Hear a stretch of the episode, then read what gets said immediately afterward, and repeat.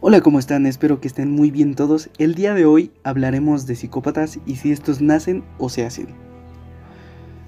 Por empezar, creo que debemos tener bien en claro qué es un psicópata.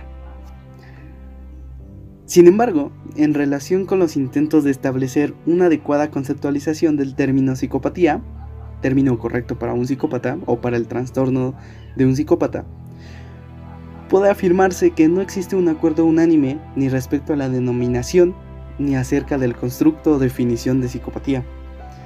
Así ha sido definido desde diversos puntos de vista, los cuales van desde el puramente biológico, es decir, si se nace así, hasta el más ambientalista, o si durante tu desarrollo, conforme vas creciendo, pues el ambiente con el que tienes contacto te va formando como un psicópata. Centrándonos en los autores eh, más contemporáneos, eh, o sea, aquellos que estuvieron eh, y que estudiaron el fenómeno ah, de mediados del siglo XX en adelante y dejando a un lado las definiciones propuestas a principios del siglo XIX, vamos a tener a Carman, quien describió al psicópata como un individuo insensible, emocionalmente inmaduro, desdoblado y carente de profundidad, con emociones simples, sin capacidad para experimentar ansiedad o miedo, y sin la posibilidad de que las recompensas o castigos ejerzcan un efecto alguno sobre su comportamiento. Pero también sería interesante acudir a las descripciones que sobre la psicopatía han realizado otros autores como Cleckley y Hare. Para Cleckley o Cleckey, el síntoma básico de la psicopatía sería la, la deficiente respuesta afectiva hacia los demás, que explicaría el comportamiento antisocial que manifiesta el individuo. Y Cleckley eh, propone ciertos criterios para describir la psicopatía y propone 16. Los criterios son los siguientes.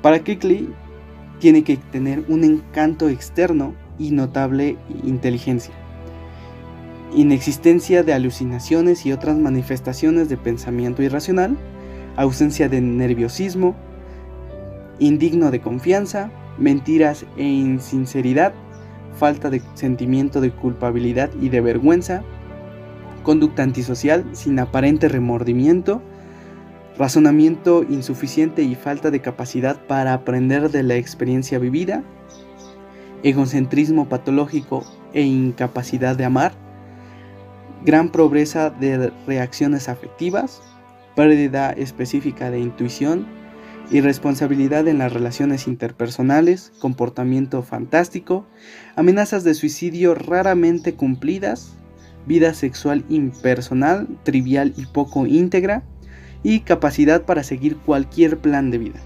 Esos son los 16 eh, puntos que propone él.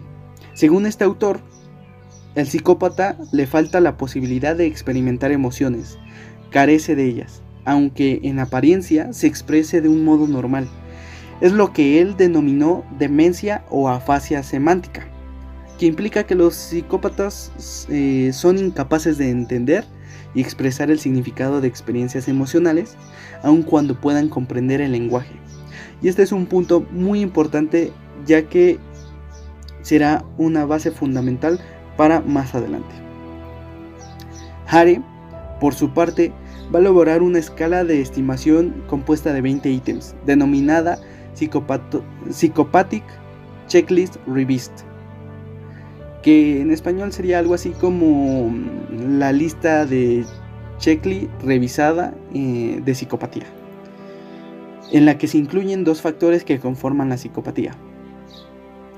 El primer factor será factor de personalidad, que va a incluir la locuacidad o encanto superficial, grandioso sentimiento de autovalía, la mentira patológica, manipulación, falta de remordimiento o culpa, afecto superficial, crueldad o falta de empatía y no aceptar responsabilidad de sus actos.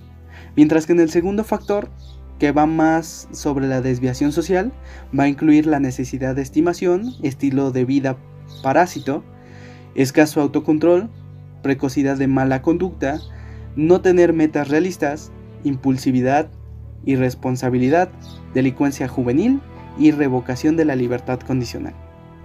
Sin embargo, también va a agregar otros tres ítems adicionales que no van a pertenecer a ninguno de estos factores, que va a ser la conducta sexual promiscua o promiscua, muchas relaciones maritales breves y la versatilidad delictiva.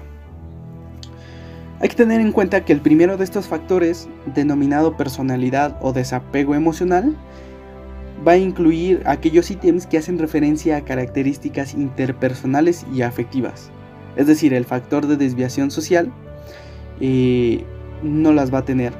Sin embargo, el de desviación social, por su parte, va a abarcar aquellos elementos relacionados con problemas de conducta, irresponsabilidad e impulsividad y con un déficit en, en la socialización del individuo.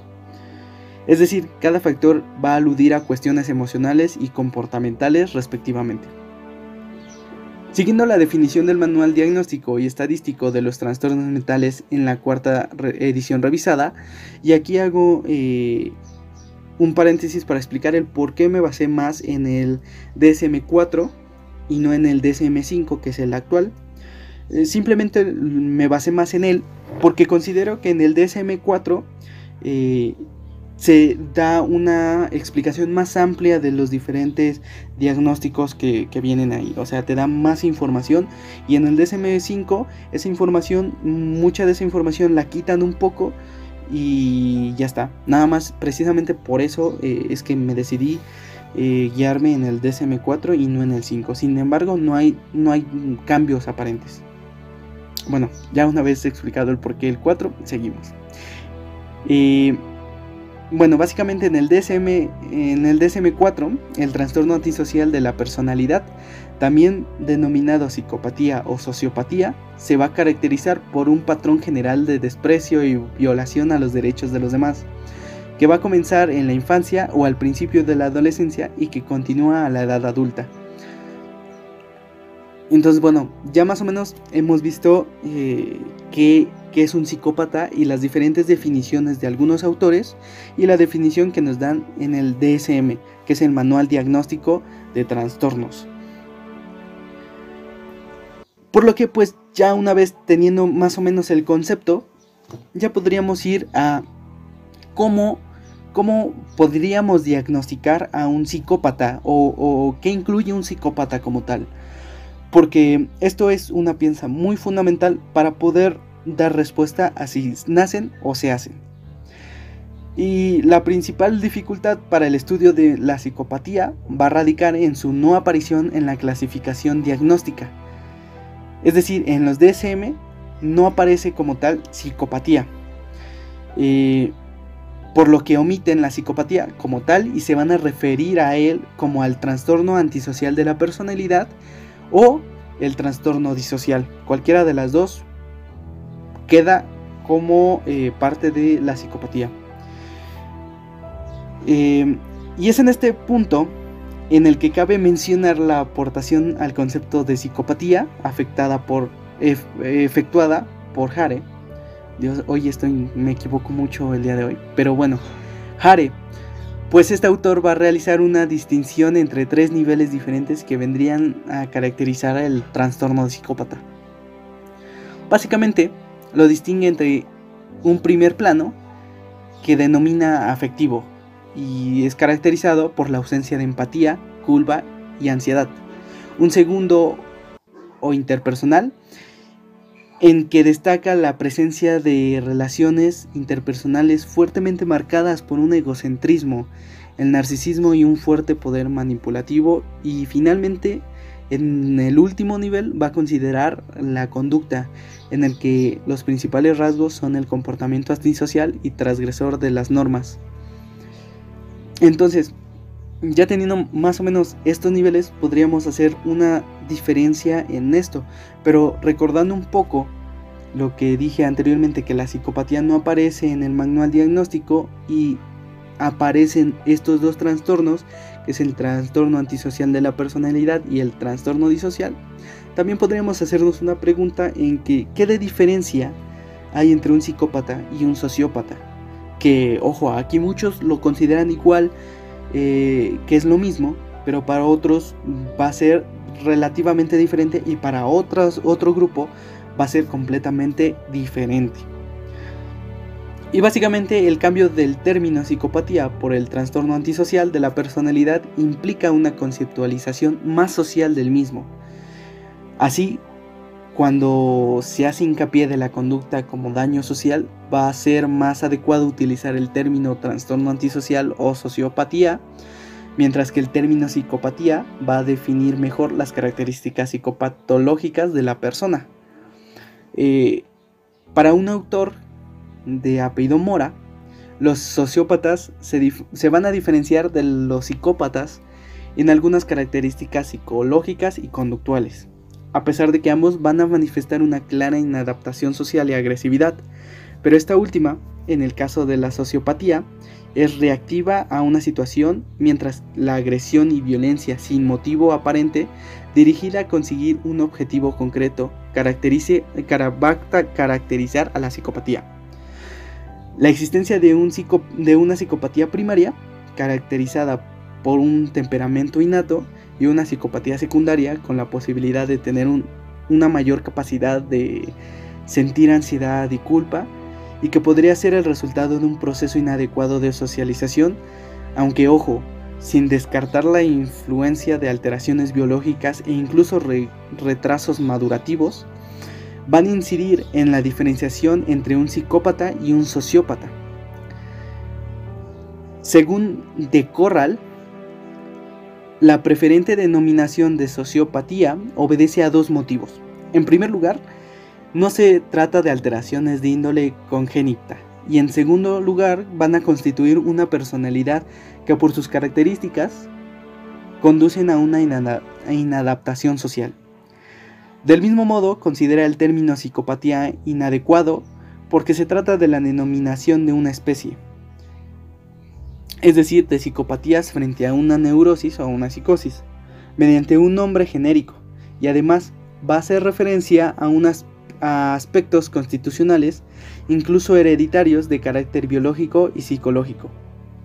Por ello, el término psicopatía se sustituye en el DSM-4 por el trastorno antisocial de la personalidad, constituyéndose la asocialidad en el rasgo central del trastorno, lo que nos va a permitir diferenciar a los verdaderos psicópatas del resto, del resto de los delincuentes, es decir, de aquellos que poseen un correcto funcionamiento dentro de un grupo y son capaces de manifestar sentimientos de culpa, afecto o lealtad. Y aquí Jare no va a estar de acuerdo con eso, él considera que el uso de los términos psicópata o sociópata van a estar determinados por la diferente concepción del trastorno según los distintos profesionales, lo que hace hincapié en que los factores sociales o experiencias infantiles se van a encontrar en el origen del trastorno y van a utilizar el término sociópata, mientras que aquellos que atienden que también contribuyen elementos biológicos psicológicos y genéticos van a usar el término psicópata. Sin embargo, para el autor ambos términos van a definir al mismo individuo, considerándose la psicopatía no como un trastorno mental, sino como un trastorno de personalidad cuyas características negativistas se manifiestan en sus relaciones con los demás, en su afectividad y en su conducta está un poco complicado, ¿no? Como, como dije al principio como lo hablamos al principio, ah, como que algo no permite tener un concepto sólido de que es un psicópata y también subdivisiones de que es un psicópata si es que las hay. Pero entonces, una vez ya visto toda esta información anterior y entrando un poco en contexto, ¿los psicópatas se hacen o se nace? en este punto mm, ya probablemente muy debatido, ustedes tal vez ya tendrían un, lugar a donde irse, a que inclinarse. Em, pero aún sé que es difícil, sé que es difícil. Mm, ya que pues habrá quienes se inclinan al lado biológico y otros al lado ambiental como mencionamos anteriormente. Sin embargo, a mi parecer, un psicópata puede nacer y hacerse del mismo modo, y se estarán preguntando el por qué. Si bien las condiciones genéticas juegan un papel importante en el futuro de las personas y, estas condiciones serán base fundamental del desarrollo posterior del niño, no son razón suficiente para decir que estamos predestinados a algo en concreto. A pesar de que incluso ha habido situaciones en las que hijos de psicópatas diagnosticados han seguido los mismos pasos sin conocer a los padres, también los ha habido en el que siguen un patrón muy completamente diferente. Las cuestiones genéticas o biológicas pueden variar en muchos aspectos. Uno de los más notables sería el tamaño de la amígdala cerebral o la disminución del grosor cortical en un polo temporal y la región cingulada anterior izquierda, eh, que se ha observado en reos violentos extremos o psicópatas, y que esto puede ser observado desde años tempranos de su desarrollo. Básicamente, eh, ciertas diferencias a nivel cerebral que, que han habido ahí, ah, pues ha causado esto, o ha sido razón o ha encontrado posible razón a esta psicopatía. Sin embargo, a mi punto de vista, esto no predispone a nadie a seguir estos pasos. En cambio, el ser, al ser seres biopsicosociales, también dependerá de cómo somos educados y cómo aprendemos durante nuestra vida sobre todo en los primeros años de edad y de la adolescencia, ya que aquí es donde se encuentran los puntos importantes en nuestra estructura de personalidad. Por ejemplo, una persona que ha nacido completamente dentro de la normatividad biológica, es decir, todo está en su sitio, todo está en orden en cuanto a estructura de nuestro cuerpo y de nuestro cerebro, eh, al estar en contacto con un ambiente hostil, en donde los padres son sádicos, hostiles y o imponentes, y si a esto le sumamos un grado de indiferencia hacia el niño, por razones ambientales, el niño aprenderá a comportarse de cierto modo, eh, como ser desapegado a objetos simbólicos, ser hostil o imponer su propia ley. Sin embargo, va a poseer las emociones innatas, pero no las va a desarrollar al 100 como los demás. Cabe aclarar que las emociones las aprenderá, pero no las va a desarrollar como tal, es por esto que podrá proyectarlas pero no sentirlas. Em, y esto lo menciono porque anteriormente había mencionado que hay psicópatas o que los psicópatas van a poder tener y saber eh, qué es sentirse emocionado o bueno más bien cómo, cómo proyectas eh, cuando estás emocionado, cómo se proyecta cuando estás triste y también van a saber el concepto de tristeza, el concepto de alegría, etcétera, pero no las van a poder sentir ellos. Y, si recuerdan, yo mencioné que este era un punto muy, importante, porque si bien espero que no conozcan a un psicópata en persona, y o igual y se lo han encontrado en la calle o conocen a alguien pero han pasado desapercibidos, pero vamos a ponernos de lado un poco más en, el cine o así, donde nos describen psicópatas eh, pues casi perfectos, ¿no?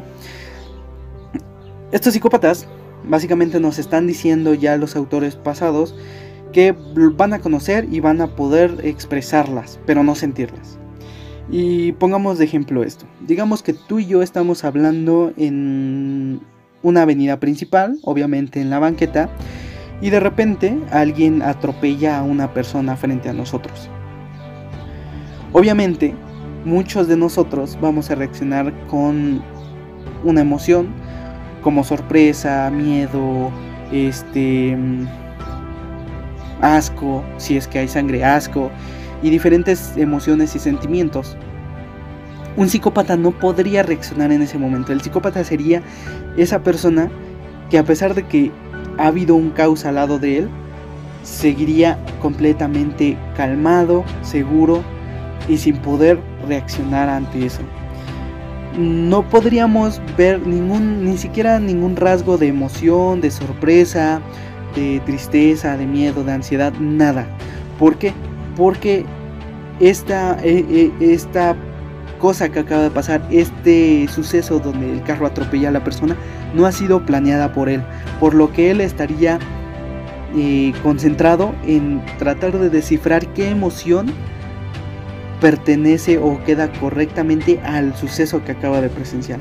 Entonces, e, esto es importante porque cuando hay un acontecimiento en donde se supone que tendríamos que estar felices, ellos podrían proyectar que estamos felices o que están felices y acompañarnos en esas emociones o en esos gestos de la cara o gestos físicos, pero no significa que las vayan a sentir.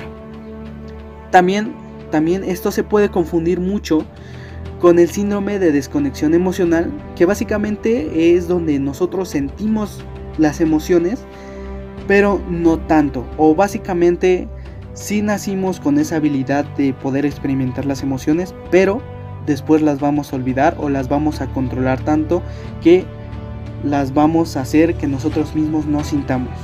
No sintamos tristeza, alegría, etc. Y esto es un síndrome que también se puede eh, confundir un poco con este grado de psicopatía, porque las personas o los sujetos no van a poder experimentar esas emociones o no las experimentan al 100. Pero entonces, ¿los psicópatas nacen o, se hacen? Pues básicamente yo diría que pueden nacer con predisposición genética, pero se hacen durante su desarrollo de vida, siendo producto de la biología y del ambiente.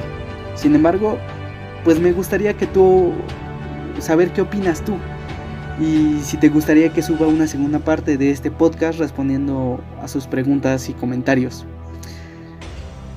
Asimismo, si te gustaría que habláramos de un tema en específico, no dudes en comentarlo, mm, que yo estaré atendiendo todas sus exigencias.